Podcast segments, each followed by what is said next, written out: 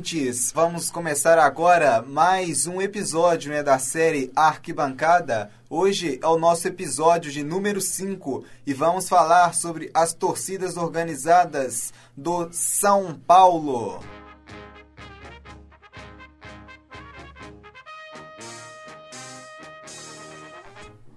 Bom, hoje vamos falar sobre a torcida independente e também sobre a torcida Dragões da Real. E vamos né, dar início falando sobre a Independente.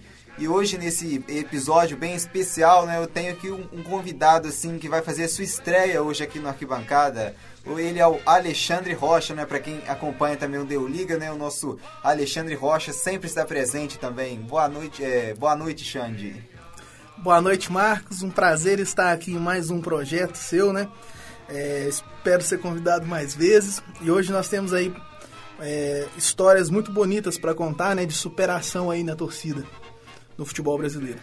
Então, Xande, vamos já começando aqui, né, com a Independente. Vamos falar, né, um pouco sobre a história da Independente. A Independente, né, que ela nasceu de divergências de ideias e também de posturas entre a torcida uniformizada TUSP e alguns dos seus filiados. Bom, eles tiveram muitas dificuldades, mas eles souberam né, superá-las.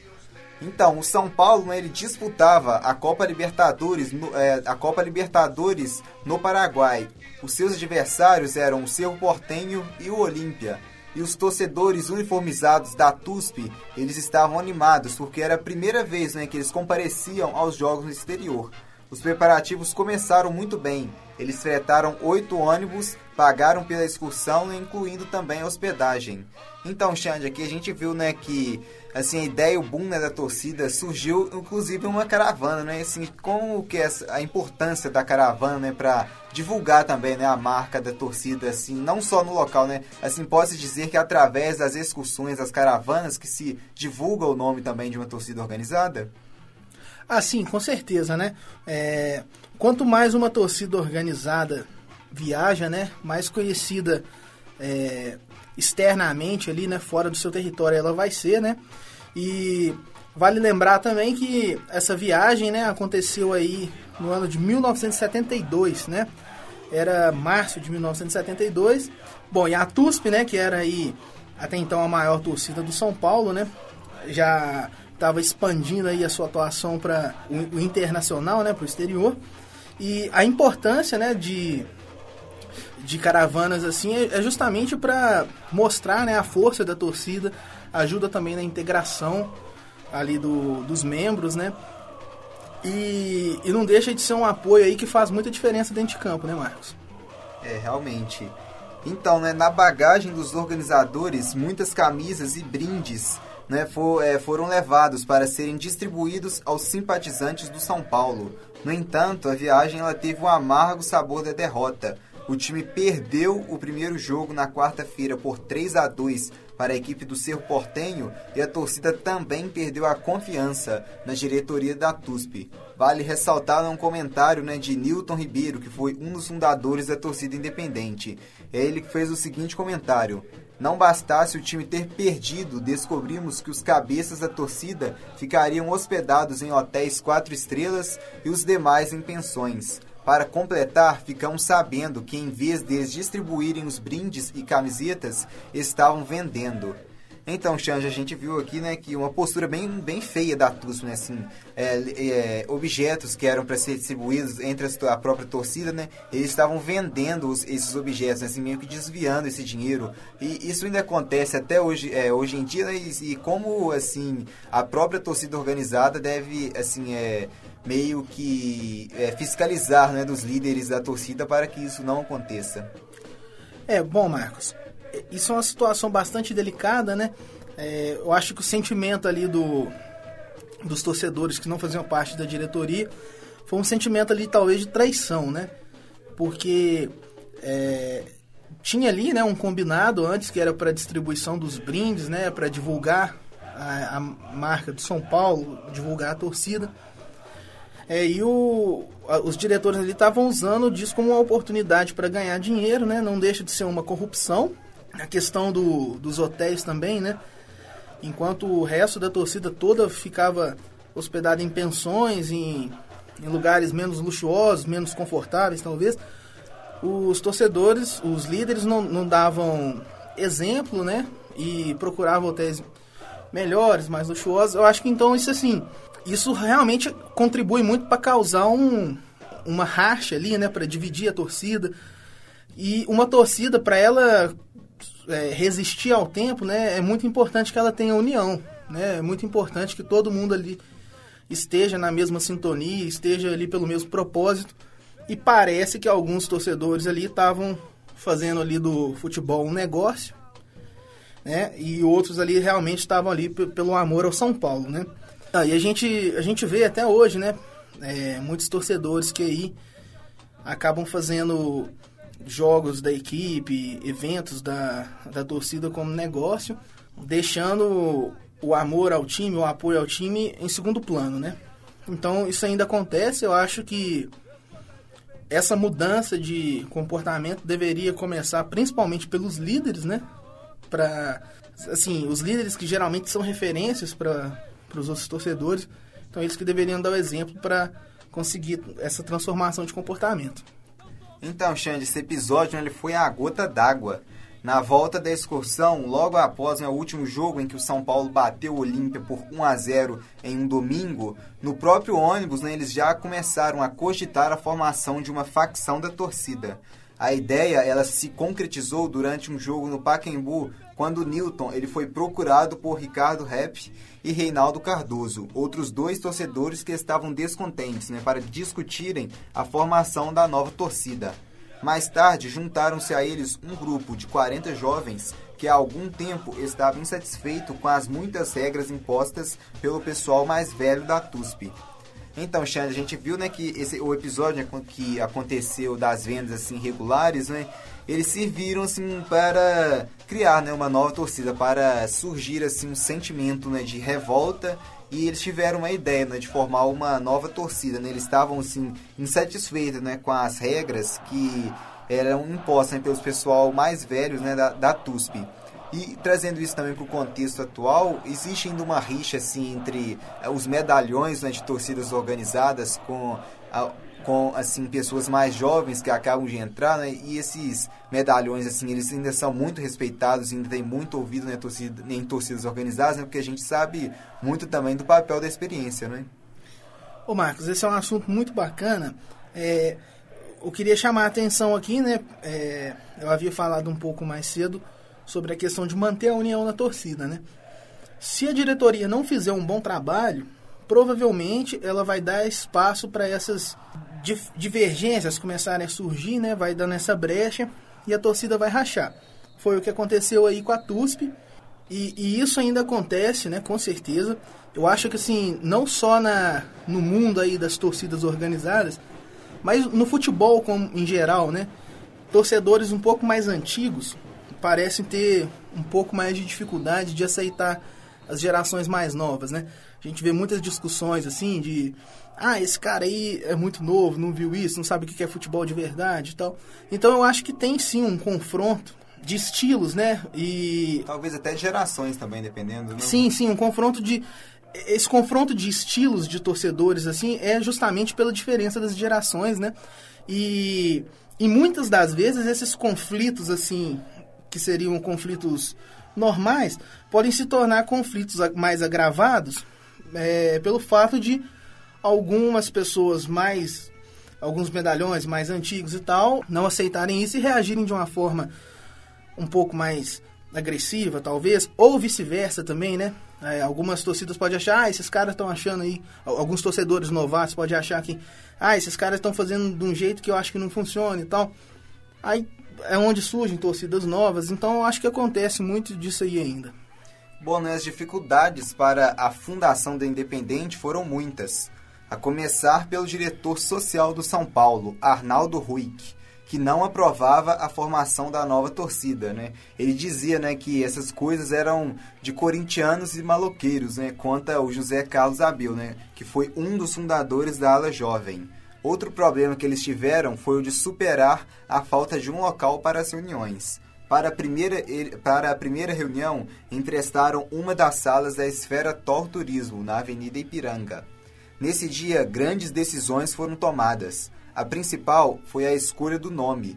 Pensaram inicialmente em colocar o nome de animal, muito comum na época.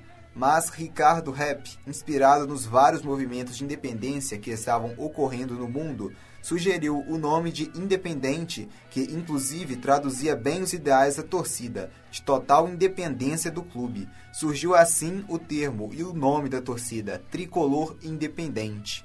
Então, Alexandre, a gente viu né, que esse nome da Independente ele assim, se resulta né, em, nessa página que os membros né, queriam assim, ser independentes dos clubes. E hoje, assim, esse termo de independência para a relação entre torcidas organizadas e clubes, ele é bem difícil, né? Porque assim, a torcida organizada, é possível uma torcida organizada sobreviver até mesmo sem ter assim, tanto apoio do clube? Bom, Marcos, é, nessa época, né, a, na época aí que a, a Independente estava se formando, foi necessário, né, essa independência é, do clube por questões de, de viabilidade da torcida, né? Se fosse depender do clube, a torcida não iria acontecer, né? Então, é bacana também que o nome, né, traz aí a identidade da torcida, traz a história da torcida no nome, né? Eu acho isso muito bacana. É, mas hoje em dia, né, como as coisas são muito mais burocráticas, né? Hoje em dia, é, as torcidas, é, os clubes, né, têm todos os membros de torcidas organizadas ativos, eles têm relações lá documentadas, né, existe um banco de dados ali. Então, assim, é, hoje me parece que para uma torcida organizada poder atuar dentro do estádio, poder participar ali ativamente da vida do clube, é, me parece que ela tem que estar em parceria com o clube. Né? Eu acho que hoje em dia, no futebol dos dias de hoje, é praticamente impossível uma torcida existir, é, funcionar como torcida, fazer parte ali do dia a dia do clube, sem estar envolvida com o clube, né? assim, burocraticamente dizendo. Pode até existir uma ou outra, mas eu acho que é bem mais difícil hoje uma torcida ser independente do clube. Bom, o passo seguinte né, foi a definição da camisa. A camisa eleita foi a do uniforme 1, já que a TUSP usava o uniforme 2. Depois organizaram a diretoria, né, que eram compostos por nome que a gente já até citou, né, que é o, o Newton Ribeiro, né, era o presidente, o vice-presidente foi o eleito foi o, o Reinaldo Cardoso Leite, o coordenador era o Ricardo Rep e o tesoureiro né, era o, Cé, é, o Célio Perina compunham também né, a, a direção é, o José Otávio Alves Azevedo, o Plínio Peloso, José Oswaldo Feitosa. E nessa reunião né, ficou também resolvido né, que eles não usariam né, um só bandeirão. Peraí, nessa reunião ficou ainda resolvido ainda que só usariam bandeirões bem grandes, de 4 por 6 metros, com o nome da torcida para chamar atenção nos estádios, e que a torcida símbolo seria que a torcedora símbolo seria Dona Filhinha, figura muito querida dos São Paulinos. A data oficial da fundação da Independente ficou sendo a de 17 de abril de 1972. Seus, esta seus estatutos ficaram prontos no dia 9 de junho do mesmo ano. Para ser sócio, bastava ser São Paulino, ter duas fotografias e contribuir mensalmente com 20 mil cruzeiros, como é até hoje, com valor diferente. Então, hein, a gente viu aqui né, que a torcida independente ela já começava a né, negar um padrão. Já tinha sido eleito né, a diretoria e também né, eles, né, é, nessa reunião, né, eles também decidiram que só usariam né, os bandeirões bem grandes, né, assim, para chamar atenção no, é, nos estádios. Né. E com relação né, a, a também esse bandeirão, né? Qual assim o é, digamos né, que o bandeirão ele é o símbolo também, né? O símbolo de muitas torcidas organizadas, né? É, pois é, Marcos. É, a, a, Independente, né? Nesse momento aí precisava, né? Começar a se estruturar, é, precisava assim de criar a identidade dela, né? Começou aí com a identidade visual dos uniformes e tal. É, mas um ponto importantíssimo é justamente o dos bandeirões, né? É, o bandeirão, que talvez aí é um dos ápices né, da, das conquistas e da beleza de uma torcida organizada, né? É talvez uma das coisas mais sagradas aí para quem faz parte de uma torcida organizada. E o fato do, da Independente é, optar por trabalhar apenas com bandeirões grandes, né?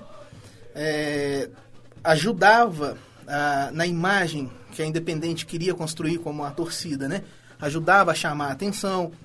É, e isso tudo atraía olhares, né? Isso aí tudo é, ajudava ali na divulgação da imagem independente e na consolidação dela, né? porque era um momento que ela precisava se consolidar ali como uma outra grande torcida de São Paulo.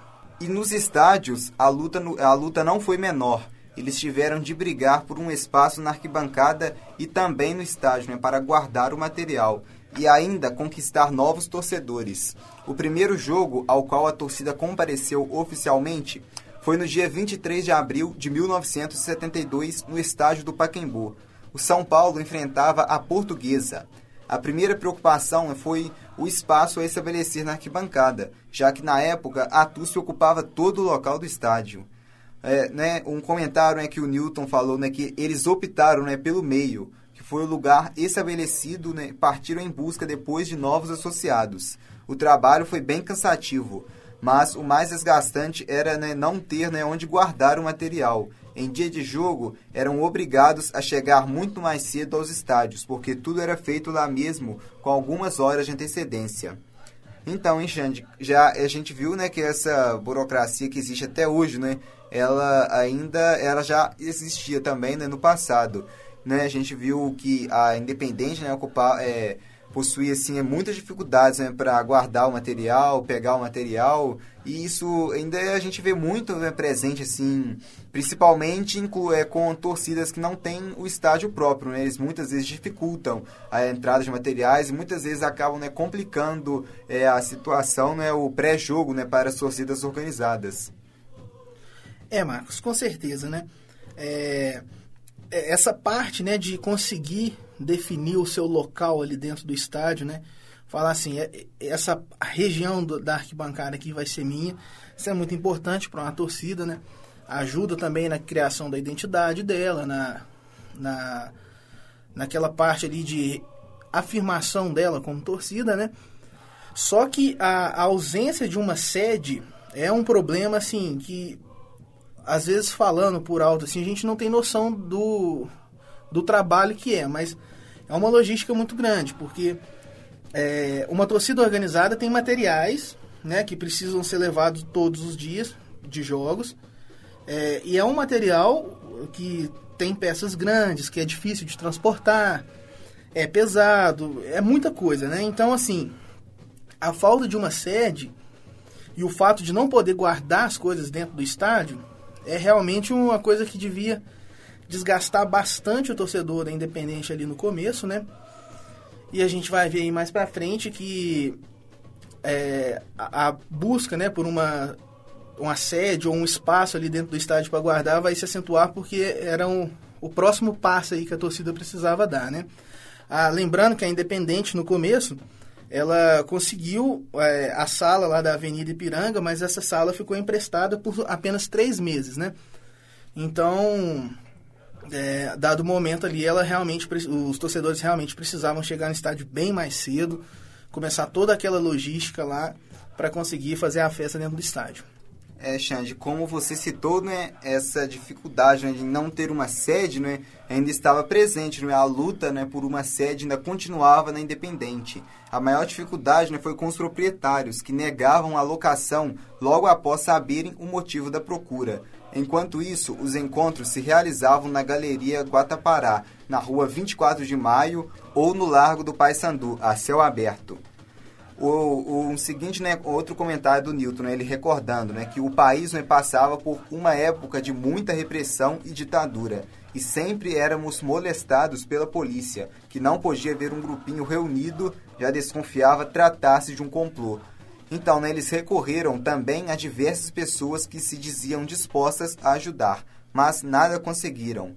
Né, a solução veio do Dr. Toledo, né, que cedeu né, uma sala de uma firma de café falida da qual era fiel depositário na própria Galeria Guatapará. Mais tarde, eles conseguiram alugar né, uma sala ao lado. Então, Xande, a gente vê que esse, essa questão, né, talvez, de um estereotipo, né, de, um, de uma coisa, assim, um preconceito, né, acaba sendo de torcida organizada, atrapalha muito, né, até mesmo eles tiveram muita dificuldade, né, para organizar uma, uma, uma sede, né, conseguir alugar, no caso, uma sede, porque, assim, com o pensamento né, de que quando se trata de torcida organizada vai ser uma coisa ruim, né? Eles já logo associaram né, que provavelmente depredariam o local, acabariam com o local, né? Não preservariam nada, né? É, Marcos, o, é, um estereótipo, né? E um preconceito que existe até os dias de hoje, né? A gente vê aí mídia, é, muitas pessoas também afirmando, né? Que torcedor que faz parte de torcida organizada é marginal, fica essa marginalização assim de torcidas organizadas, o que não é verdade, né? Pode ter um ou outro membro ali que às vezes está envolvido com alguma coisa, mas o, o, propósito né, de uma torcida organizada é realmente o futebol, é realmente a festa na arquibancada. É... Então, assim, o, o, o, preconceito ele existe, né? E, e nessa época, assim, eu acho que acentuada ainda mais pela ditadura, né? Uma época bastante difícil aí da nossa história, é, o preconceito ele deveria ser até maior ainda, né? Porque além de ter o preconceito, tinha também o medo, né? De é, colocar ali talvez o seu imóvel na mão de pessoas que eram vistas como marginais. Então, assim, é, o preconceito naquela época com certeza era, era maior do que hoje. Só que hoje isso ainda existe. É, é uma coisa que os clubes, né, na minha opinião, é, eu acho importante citar isso aqui, a gente foge um pouco do assunto, mas é importante citar isso. Acho que os clubes deveriam é, se posicionar de alguma forma, é, de modo a tentar desconstruir essa imagem de marginalização da, da torcida organizada. É, eu acho que né, com o, a possibilidade aí da internet, né, que é um meio de comunicação que hoje na minha opinião, seria o mais eficiente assim para ajudar nessa desconstrução desse conceito e na construção de um novo conceito, um conceito positivo, uma imagem bacana. Porque torcida organizada é, pode ser um espaço família, pode, pode ter criança, pode ter tudo. Então, assim, é um espaço democrático, é um espaço para todos. Eu acho importante os clubes e a mídia também parar de ficar querendo bater na tecla de, de marginalizar uma coisa que não é marginalizada e tentar aí passar uma, uma imagem melhor. Bom, então vamos falar agora né, de um episódio muito triste que aconteceu no ano de 1995. A partida ela era o clássico né, entre Palmeiras e São Paulo. A partida marcava a final da Supercopa São Paulo de Futebol Júnior de 95. E aconteceu né, uma briga no estádio do Pacaembu, local onde ocorreu a partida, entre a torcida do São Paulo e também a torcida do Palmeiras, né, que infelizmente a FPF proibiu a entrada nos estádios e a justiça, né, por meio do Ministério Público, anos depois fechou a entidade Torcida Tricolor Independente. Nesses meses de proibição, muita coisa aconteceu na Independente alguns diretores, fundadores e associados foram afastados por ações não dignas de pessoas que amam a torcida, sendo que em 11 de novembro de 98 foi fundado o GRSC, Tricolor Independente, com novos fundadores e também uma nova diretoria. Todos unidos em prol da nova agremiação que começava tudo do zero, mas usava o respeitado nome Independente. Após a fundação, os primeiros problemas começaram a surgir. A tricolor independente não possuía sede, material e muito menos dinheiro em caixa. Então, Alexandre, após esse né, triste episódio que aconteceu em 1995, a gente vê né, que a torcida independente ela teve que se ressurgir, né, teve que mudar de nome, teve assim que é, perdeu né, uma boa parte da sua identidade e assim meio que teve que começar do zero, né? Bom, Marcos, sim, é, infelizmente, né, teve esse episódio da briga. É, é complicado essa questão de é, torcedores que brigam, brigam no estádio, né? Mas eu acho que isso aí passa muito também pela mão do, das autoridades, né? Que ao invés de proibir uma torcida inteira de entrar no estádio, é, poderiam aí identificar quem são os envolvidos, poderiam é, melhorar às vezes a forma de acesso no estádio. É, os torcedores é, eu, eu penso né, que os torcedores deveriam entrar no estádio sendo identificados, como já acontece em alguns estádios do mundo hoje. Eu acho que tudo isso aí contribui para a segurança e é, a gente não tem como garantir né, que não vai acontecer alguma coisa, porque é, você não tem como controlar as pessoas, né? Se uma pessoa sai de casa para ir para o estádio decidida a fazer a, a, a brigar, a agredir alguém ou a fazer qualquer outra bobagem, ela vai acabar fazendo, a gente não tem como impedir. Mas essas questões de segurança, acessibilidade, eu acho que as autoridades podi, é, poderiam trabalhar em cima disso. E quanto à independente, é, ressurgir, né, depois de, de um episódio desse, é, era ainda mais difícil, eu acredito. Né? Ela já tinha um nome que era respeitado, né? usaram essa, esse final do nome independente para ainda conseguir o respeito, mas junto com esse respeito trazia também mais preconceito ainda, né? Por causa do, do conflito, né? Então, é, e também por toda a questão que teve lá, né? De a torcida ser fechada e tal. Então, era aí mais olhares negativos também, é, preconceituosos em relação à torcida.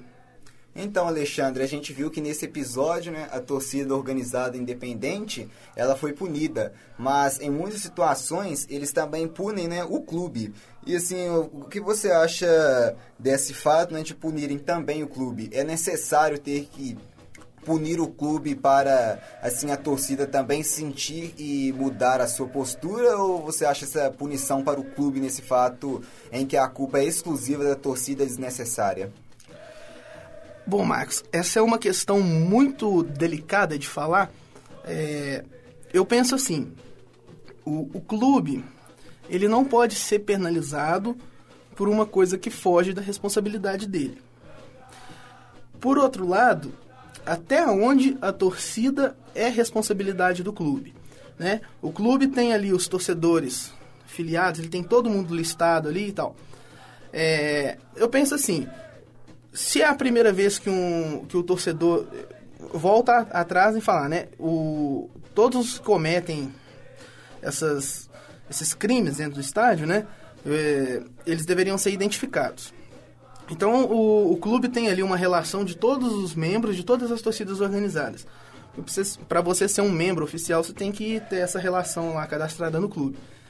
É, eu acho que dessa forma deveria punir o, o, a torcida, né, o, nem, nem a torcida toda, mas o torcedor que, que comete o crime.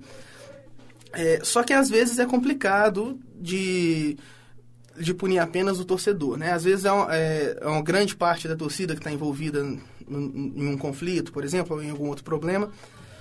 E uma forma que as autoridades encontram de, de tentar amenizar isso é justamente punindo o clube. Por quê? Se você punir o clube, que é aquilo que a torcida ama, pode ser que a torcida vai parar de de fazer aquilo ali, né, para não gerar mais problemas para o clube. Só que ao mesmo tempo que existe essa possibilidade, existe a possibilidade também de o torcedor não estar tá nem aí pro clube, ele ele enche, a torcida se tornou uma entidade mais importante para ele do que para o clube e né, quando eu falo assim, não tá nem aí pro clube, não é bem isso que eu queria dizer. Eu acho que eu me expressei mal, mas é, ele coloca a torcida em primeiro lugar antes do clube. Então, é, uma, uma punição pro clube não vai fazer ele sentir que ele deveria não ter cometido é, tal delito ou, ou ter se envolvido em algum problema. E aí a, o argumento se tornaria ineficaz, né? Então, assim, eu não... Eu, sinceramente, eu não consigo me posicionar 100% em relação a isso. Mas, é, assim, analisando todas as possibilidades, eu acho que deveria, não deveriam punir os clubes, deveriam punir apenas as torcidas. Ou, melhor ainda, os torcedores específicos. Bom, então, né, para finalizar aqui essa página da torcida independente, vamos falar agora sobre a retomada né, e a volta da Independente aos estádios.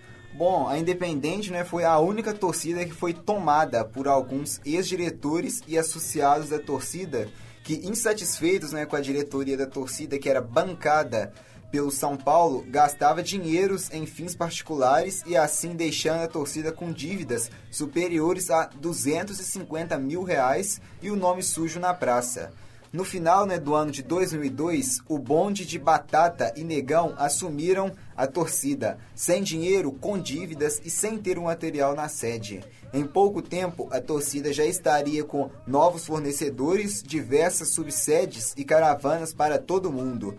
Como o maior feito desta atual diretoria, conhecida como a Retomada, foi a volta aos estádios paulistas com nossas com as faixas e também com camisas e bandeiras, né? Graças à cooperação e o trabalho junto com o Ministério Público e a Polícia Militar. A Independente, né, podia finalmente colocar uma faixa em um estádio de futebol em São Paulo com seu nome. Bom, então, Alexandre, a gente viu aqui que a torcida né, independente, assim, meio que endividou né, a nova diretoria que entrou, pegou, assim, a situação bem, bem ruim é, financeira, não é? Assim, como que funciona esse lado da administração financeira das torcidas organizadas? Bom, antes de falar disso, eu queria só chamar a atenção para uma coisa, que é essa questão né, de diretoria corrompida foi o que fez a, a Independente surgir, né? Lá na, quando eles separaram da TUSP, e a gente vê que esse problema acabou atingindo a, a Independente também, né? E aí ela, o bonde aí de Batata e Negão assumiram, fizeram um excelente trabalho, conseguiram é, expandir a torcida, e hoje ela está aí firme e forte. É, essa questão financeira de uma torcida, eu acho que vai muito além de de apenas o dinheiro dos afiliados, né? Porque por mais afiliados que se tenha, você tem despesas que são muito grandes, né? E é, acaba que você tem ali investidores que investem na, na torcida, assim como existem pessoas que querem investir no, nos clubes é, por amor ou por interesse econômico e tal, mas tem gente que investe por amor. É, tem gente que gosta da festa, tem gente que gosta e acaba colocando dinheiro no, na, nas torcidas organizadas. É, são aí patrocinadores, investidores. É, existem torcidas né, que fazem eventos também para. Tem torcidas que fazem eventos de caridade e tal, que são é, atos lindos né, e nobres, mas focando aqui na parte do, do financeiro, né? É, são festas, são vendas de uniformes. Então, assim, é, existem várias possibilidades, né, que a, as torcidas exploram para conseguir é, atrair é, dinheiro para eles e, e, conseguir manter aí toda a estrutura que eles montam. Bom, então, Alexandre, a gente viu, né, que a, a Independente ela teve que ressurgir, né, ela teve que se renovar e sim trazendo pelo pro contexto de todas as torcidas organizadas, o que você acha que pode ser feito né, para que todas as torcidas organizadas consigam se renovar né, e assim criar né, uma nova identidade para o sinônimo de torcida organizada, que hoje é associada a coisas ruins, né, assim, a, a, gente vê o nome né, da, de torcida organizada bem manchado, bem, bem ruim. O que, que as próprias torcidas organizadas podem fazer para mudar esse cenário? Bom, é, hoje a gente tem aí né, o, o benefício da internet. É, então, assim, assim como uma notícia ruim corre rápido, se espalha rápido, a gente pode fazer notícias boas se espalharem rápido. E eu acho que a partir do momento que se tem internet, todo mundo tem uma voz ali para chegar, falar, compartilhar. Então eu acho que as torcidas elas deveriam. É, eu não sei também se isso é um objetivo deles, né? Mas é, dado o ponto que a gente está falando de talvez desconstruir esse preconceito, tira, limpar esse nome, assim, né, esse título de torcida organizada, eu acho que eles deveriam é, explorar mais a, a mídia, a comunicação, é, divulgar tra trabalhos bons que eles fazem, como por exemplo é, é trabalhos de caridade, é, quando eles fazem arrecadação de alimentos, arrecadação de fundos para doar para entidades, enfim. São muitos atos que as torcidas fazem que são maravilhosos. Às vezes a maioria das pessoas não ficam sabendo, porque só fica sabendo quem está nesse meio. É, então, a forma de ajudar a limpar esse nome, né, de torcida organizada, desvincular isso de marginalidade e tal, seria justamente começar a colocar isso em evidência na mídia, é, melhorar a comunicação, né, talvez é, criar, talvez assim, reportagens, documentários, mostrando como é que realmente é a, a, a vida de uma torcida organizada, a rotina deles e tal. E quando acontecer um problema ou outro, coisas que vão sempre acontecer, né? É muito difícil falar que isso nunca mais vai acontecer. Quando acontecer um problema, alguma coisa assim, é a, é a torcida se posicionar da maneira correta, se posicionar contra o problema, é, não apoiar, reprimir, né? Então, se um, algum membro causou problemas ali, se algum membro agiu de forma incorreta, é, tem que reprimir, tem que é, punir o membro, às vezes dando aí nele um balão vamos dizer dessa forma assim, né? Ficar uns meses ali fora para pensar naquilo que fez. Mas eu acho que também as torcidas organizadas são muito unidas, então é, se os líderes chegarem ali, conversar com o cara e falar, ó, é, põe a mão na consciência, vamos tentar agir dessa forma e tal. Eu acho que o, os, a liderança, às vezes, ela é muito respeitada, né? Ela tem que servir de exemplo, referencial para os outros torcedores.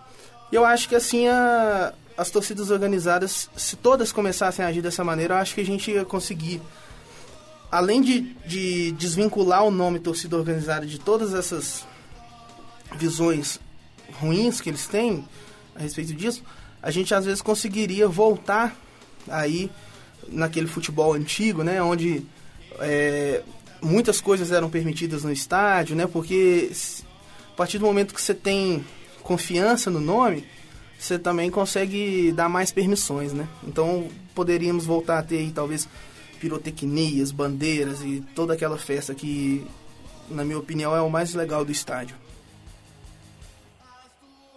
Bom, então agora nós vamos para a segunda parte né, desse episódio. Vamos falar agora né, sobre a história da torcida organizada Dragões da Real. Então, a Dragões da Real ela nasceu nos anos, né, assim, começou, né, teve seu ápice nos anos 80. Mas já na década de 70, o São Paulo né, possuía, é, possuía várias torcidas organizadas, como a TUSP, né, que nós citamos né, no, na parte da torcida independente, também a própria Independente, a Força Total, a Juventude Tricolor, a Pantera Tricolor, a Caveira Tricolor, também né, o Coração Tricolor. E em 79, né, as três últimas citadas, elas resolveram se unir, né? Resolveram se unir então a torcida Dragões, o mais querido, a Real Força Inflamante Tricolor e também né, a torcida Coração Tricolor. Bom, a ideia inicial deles era de criar um novo nome como Torcida Jovem Tricolor. Entretanto, né, a nova diretoria ela chegou no consenso de manter o nome Dragões, de Dragões do Mais Querido unindo ao real, de real força inflamante tricolor. Né? Então, assim, meio que houve uma. A gente vê que houve uma fusão né, no nome dessas torcidas né, para formar né, o nome da Dragões da Real, que foi acrescentado também o termo né, de torcida jovem. Então, estava criada a Dragões da Real Torcida Jovem. Bom, o nome dragões ele foi mantido por ser considerado um animal místico e também devido né, ao grande número de associados de origem oriental, pois né, os orientais eles possuem uma forte ligação com os dragões. Real, ele foi mantido por estar associado à característica diferenciada da torcida São Paulina. E a torcida jovem né, era para atender a ideia né, de, do novo nome, né, uma ideia assim, de também né, de revolução. Então, Alexandre, assim, a gente vê nesse termo dragão, né, que é bem curioso, né, acho que, assim, é uma da, de poucas, né, a gente vê poucas torcidas organizadas, né, assim, com, talvez com um nome, né, um símbolo de um animal, né, um símbolo místico, né. Pois é, Marcos. E o interessante, o mais legal desse nome é justamente a identidade que ele cria para essa torcida, né? É, é, uma torcida aí que, pelo menos na sua formação, né, era é, tinha um grande número aí de torcedores orientais. Então, a gente vê mais uma vez, né, como a gente falou antes, o, pessoas com as mesmas ideologias, com os mesmos assim, o mesmo modo de pensar, às vezes tendem a se juntar até mesmo nas arquibancadas, né? E eu queria só abrir um apêndice aqui para falar, né, a gente falou da TUSP, a TUSP que foi a primeira torcida organizada do país, né, um, um, um fato curioso aí que a gente está trazendo para vocês hoje, foi fundada em foi fundada na década de 40, né, Marcos? Sim, né, a gente, inclusive, é um fato curioso, né, pelo, até mesmo pela idade do clube, né, o São Paulo, assim, dos, do, das equipes da, da capital, né, se não me engano, é a equipe mais jovem, né, até curioso esse fato. É, pois é, e até por isso a gente vê que o São Paulo, por exemplo, com a União da Dragões aqui, a gente vê que o São Paulo já tinha um, um número grande, né, de torcidas é, bem estabelecidas já, né? E essa fusão aí da Dragões só veio a somar e deixou ela mais forte ainda. Bom, então, a Dragões da Real, ela foi fundada no dia 15 de junho de 1984, né? A gente já citou, né, é, que foi a partir né, da fusão de, das torcidas tricolores, né? Que é a Dragões da Real, a torcida jovem e também a Força Jovem Mais Querido. Bom, no início, a camisa oficial da torcida era o uniforme número 1 um do São Paulo Futebol Clube, né? Assim, a gente né, vê um fator comum entre a, a torcida Dragões da Real e a, e a Independente, né? Porque também, a Independente também né, utilizou o uniforme número 1 um, né, como assim, o seu o primeiro uniforme, né? Com esse uniforme né, também contava com o nome da identidade bordado com letras pretas nas costas. E entre né, o ano de 1979 e 1984, outras torcidas foram se unindo a Dragões. Dentre elas, podemos citar a Pantera Tricolor, a Garra Tricolor e a torcida jovem atuante tricolor. Então, Alexandre, a gente vê o que a Dragões a Real né, é uma, assim, uma fusão né, de torcidas, uma junção. E assim, é, é até melhor né, que torcidas organizadas menores né, se, se unam para formar uma torcida organizada maior, para poder assim ter uma representatividade maior e também uma força, talvez até mesmo econômica maior? É, com certeza, né? Desde que são torcidas é, que têm o, o, o, mesmo ponto de vista, que têm ideologias parecidas e tal, é, eu acho que é válida a fusão é, por, por alguns motivos, né? Citando alguns deles, é a questão do, é da, da relevância dela dentro do estádio. Uma torcida pequena, é, a gente sabe que quem dita o ritmo da torcida no estádio, é a maior torcida, é a que tem mais capacidade de fazer barulho, é aquela que é mais respeitada. Então, quanto menor uma torcida, eu acho que menos relevante vai estar sendo ali dentro do estádio, menos expressão, menos, menos visibilidade ela vai conseguir ter. Né? A questão do fator econômico também é muito importante. É, você tem aí uma uma torcida. Você tem aí várias torcidas é, divididas, né? Que poderiam estar unidas é, com, com o dinheiro concentrado ali para o bem de uma torcida só. Muito mais fácil de controlar, muito mais fácil de, de se unir, a, a logística se torna muito mais simples. Então eu acho que assim. É, eu não queria desencorajar o surgimento de torcidas pequenas, claro que não. É, eu acho que é muito válido, isso faz bem para o futebol, faz bem para o clube, mas a partir do momento ali que tem muitas torcidas parecidas querendo a mesma coisa, eu acho que é interessante elas unirem forças ali e, e, uma fusão eu acho que é uma possibilidade muito interessante. Bom, os primeiros jogos né, eles foram acontecendo e claro, lá estava a Dragões da Real em todos, mostrando sempre muita garra e amor pelo São Paulo. Em 1985 veio o primeiro título paulista comemorado pela Dragões e com isso a torcida conquistou ainda mais força. Com apenas um ano de fundação, a Dragões já era uma das maiores torcidas do São Paulo. O espaço, né, ele fora conquistado e vieram mais dois títulos, o brasileiro em 86 e o paulista em 87.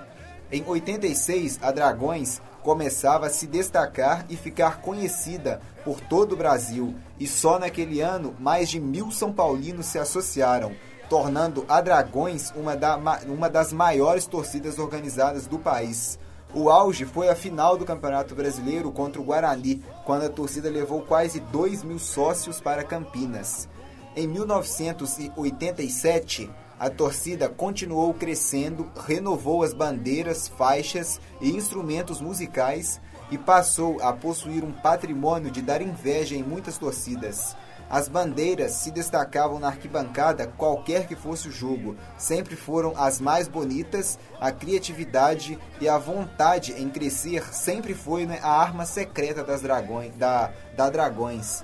Então, Alexandre, a gente viu né, um grande crescimento da Dragões, né? Logo assim, uns, uns dois anos, né, assim que ela foi realmente né, fundada. Em 86, né, a Dragões assim já começou a crescer, né, tendo também uma relação com a boa fase do São Paulo, né, com, com o, o título do Brasileiro e também depois o título do Paulista. Então, né, e essa relação entre o crescimento da torcida organizada e a fase do clube, né? Até quando assim elas vão se relacionando e elas sempre se relacionam esses dois fatores? Bom, a Dragões teve muita sorte de ter surgido aí, se oficializado no, num período ali que precedeu uma época de ouro do São Paulo, né? Então, a Dragões pegou carona nessa época de ouro aí do São Paulo, que foi determinante para o crescimento dela, né? É, é, muito mais fácil você contar com sócios empolgados, você é, contagiar torcedores ali, chamar eles para dentro da torcida, quando o momento do clube é bom, né? São Paulo naquela época ali estava voando, tinha um timaço e sem dúvidas nenhuma é, esse crescimento da Dragões está diretamente relacionado à boa fase do clube. Porém, é, a gente vê aí torcidas né, que são grandes, são torcidas respeitadas no Brasil inteiro, que é, continuam crescendo, inclusive quando os seus clubes estão em, em má fase, né? Então, assim, o, a fase do time, é, no, no, fritar dos ovos, ela, ela determina, assim, o crescimento de uma torcida ou, ou, ou se uma torcida vai esfriar ou não. Eu acho que isso acaba pesando, sim. É, mas a gente sabe que tem muita torcida aí que está nas boas e nas más, né? O ano, de, o ano seguinte, né, de 1988, não foi dos melhores para o tricolor e os problemas começaram a surgir. O interesse dos associados pela torcida diminuiu e a entidade passou por muitos problemas, culminando com a perda da sede da Casper Libero. No final de 90, um, um, pequeno grupo de associados resolveu dar a volta por cima e começar tudo da estaca zero. Uma nova diretoria foi eleita, deu-se início a um recadastramento no quadro de associados e tudo começava novamente. Ideias foram lançadas e o trabalho foi iniciado. Em novembro de 1992, a Dragões adquiriu a sede de Prestes Maia, onde está até hoje. Em 94, foi aberto um belo bandeirão da torcida pela primeira vez nas arquibancadas no Morumbi, o objetivo foi alcançado. A Dragões foi colocada de volta à posição de uma das maiores torcidas do futebol paulista e atualmente o São Paulo Futebol Clube é um, é um dos poucos né, que pode contar com pelo menos duas torcidas realmente grandes. Então, Alexandre, nesse período né, de 88 até 94, a gente viu também né, que a Dragões, assim como a Independente, ela teve que se renovar, teve que se reviver né, devido também a uma baixa no clube. Né? Assim, terminou os anos de glória, veio uns anos conturbados. Né? E assim, você já até citou um pouco como também é, a, essa, as torcidas né, organizadas podem assim, fazer para buscar novos sócios, talvez até patrocinadores, mesmo em que o momento do clube seja ruim. É, pois é, né? O, vale destacar aí também a, a, garra né, desse pequeno grupo de associados que resolveu dar a volta por cima aí, é, porque para uma torcida é, chegar a acabar por causa de alguns anos aí de anos conturbados, como diz meu amigo Marcos aqui, né? É, eu acho isso eu acho isso um pouco pesado, né? Mas aí você vê a garra, a disposição desse desse pequeno grupo aí, que deu a volta por cima, pôs a Dragões de novo no estádio, sendo respeitada, voltou a colocar ela entre as maiores torcidas do país e ainda teve o, a questão do bandeirão, né? Uma forma de atrair o, o clube, de atrair é, sócios, né? inclusive em, em tempos ruins, é, é, mostrar um trabalho bem feito, né? Organização, disciplina. É, e hoje em dia, principalmente, apelar para as mídias sociais, principalmente, para soltar aí mensagens de amor ao clube, que eu acho que tudo isso aí pesa muito na hora do torcedor decidir, né? Eu acho que quando você mexe com alguma coisa que o torcedor ama, eu acho que é mais fácil de de você conseguir fazer com que ele escolha o que você quer, né? Bom, então, no início né, da década de 90, a torcida publicou o jornalzinho da Dragões, cuja maior alegria né, foi conseguir uma entrevista exclusiva com o mestre Tele Santana, que de quebra ainda posou para fotos com o boné da Dragões, né? Fez né, aquela velha e tradicional média né, com a torcida, né? Caiu assim né, no gosto né, da Dragões da Real. E em início de, de 1900, em agosto de 1995, o lamentável incidente né, ocorrido no estádio do Pacaembu, né, como a gente já comentou no primeiro bloco, né, entre na partida entre Palmeiras e São Paulo pela Supercopa né, de Futebol Júnior, também né, resultou em uma punição né, da Federação Paulista de Futebol, que com o apoio do Ministério Público e da Polícia do Estado de São Paulo, impediu a entrada de faixas, bandeiras e uniformes que identificassem as torcidas organizadas nos eventos esportivos no estado de São Paulo. Essa proibição acabou, né, de certa forma, enfraquecendo todas as torcidas organizadas paulistas.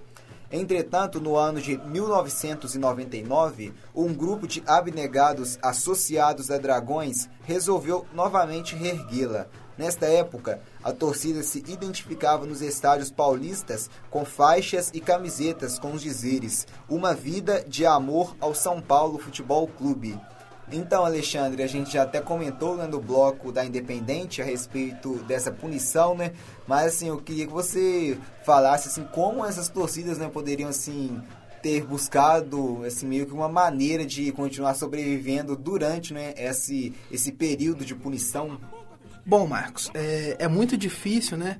A partir do momento que você começa a jogar contra autoridades, né? Que são aí peças que têm mais força do que você, é, é muito difícil de, de jogar contra. Mas isso enfraqueceu não só a, as torcidas do São Paulo, enfraqueceu todas as torcidas, né?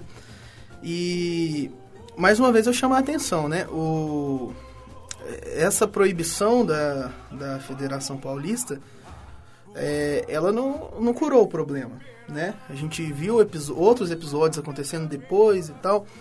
Então, eu, eu, eu volto a dizer ah, aquela mesma coisa que eu falava antes. Eu acho que isso é querer ta, tapar o sol com a peneira, né? É, eu acho que existem outras maneiras aí das autoridades estar tá tentando punir é, episódios tristes como esse que aconteceu. Agora, uma forma das torcidas é, se estabelecer, se, se, posicionar, na verdade, é, quando acontece coisas assim, eu, eu acho que é, que é tentar um diálogo, sabe? É, ao invés de, de simplesmente aceitar assim, é, a gente sabe que é difícil, que é burocrático, que é demorado, mas eu acho que assim é, já que não tem outro jeito, eu acho que tem que tentar um diálogo por meios legais e tal. E, e, tentar resolver assim, né? Tentar mostrar que o problema não são as torcidas, o problema não é a festa que a torcida faz. Eu acho que o diálogo, é pelo menos agora, é a melhor forma que eu consigo pensar. Então, no dia 22 de junho de 2005, mais de 11 anos depois da estreia do primeiro Bandeirão e uma semana depois de completar 21 anos de vida, a Dragões abria finalmente o seu segundo Bandeirão no Morumbi. O jogo escolhido não poderia ser mais emocionante. O tricolor venceu os argentinos do River Plate por 2 a 0 em plena semifinal da Copa Libertadores. Em 2009, a Dragões ela fez o seu terceiro bandeirão, não tão grande quanto os outros dois anteriores, mas justamente por ser menor pode ser levado a mais, jogo, a mais jogos. Mesmo os que tenham pouco público. O terceiro bandeirão da Dragões foi feito também com muito esforço por parte da diretoria, trabalhando em conjunto com os associados. E já no ano de 2010, a Dragões investiu diferente e fez um bandeirão, um bandeirão camisão que imita a camisa retrô dos, é, da Dragões nos anos 80. Desde então, anualmente, a torcida confecciona um novo bandeirão para levar aos estádios. Apesar de todas as dificuldades, o amor pelo São Paulo é eterno. O lema da torcida é Uma Vida de Amor ao São Paulo Futebol Clube. Então, Alexandre, é, gostaria que você fizesse né, assim, um balanço né, sobre tudo que assim a gente já falou né, da, da torcida Dragões da Real, né, como assim né, desses últimos anos e desses três bandeirões também, né, que a torcida construiu, né, também dessa desse do que aconteceu em 2010, né, em que eles fizeram um bandeirão camisão, né, que assim é, relembrou os anos 80 da torcida. Bom, é, o balanço que eu faço é que a Dragões ela teve que se renascer né, se recriar, se reformular, ressuscitar é, diversas vezes na sua história. É uma história de luta, é uma história de conquistas. É, mais uma vez, não é fácil é, administrar uma torcida, não é fácil manter uma torcida unida, é, é muito complicado e a Dragões aí conseguiu se reerguer, conseguiu superar dificuldades. Bom, vale lembrar também aí o, o jogo contra o River Plate, né, a semifinal da Libertadores, um jogaço, um jogo emocionante e onde eles abriram o segundo bandeirão deles. É, a gente sabe que um bandeirão para uma torcida é um motivo de orgulho muito grande. É, ele representa muitas coisas. Essa homenagem, né, que eles fizeram com o bandeirão camisão, é um símbolo que representa ali toda a luta que eles tiveram, né? Toda a história que eles construíram juntos, toda toda tudo isso que a gente falou aqui hoje, que é uma história de superação. E hoje uma coisa que eu acho muito bacana também da torcida é que anualmente, né, ou seja, todo ano eles estão fazendo lançando um bandeirão novo. É, isso é legal, isso gera expectativa, isso ajuda a atrair atenção, isso ajuda a atrair sócios. Dragões aí resistiu ao tempo e não é à toa que é uma das maiores torcidas do Brasil. Bom, vamos nos despedindo por aqui, né? Muito obrigado, Alexandre, né, pela participação. Que isso, Marcos. Um prazer estar aqui com você e quando você quiser me convidar de novo, com certeza eu estarei aqui. Bom, então já, né, já até o, o, convite já feito, né? Em breve, né, o Alexandre já vai voltar aqui, né? Vamos fazer assim um suspense, né? Vamos assim, aguardar, né? Porque já confirmado que ele vai voltar, hein, ó. E já fica até o convite, né, para você ouvinte, né? Muito obrigado, né, pela, pela audiência.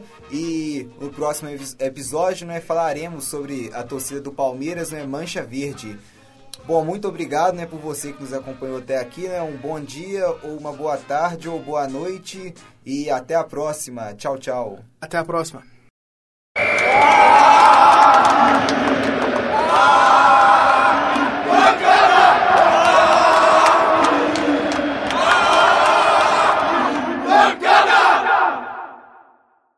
Essa produção é do Lab SG, onde você vem aprender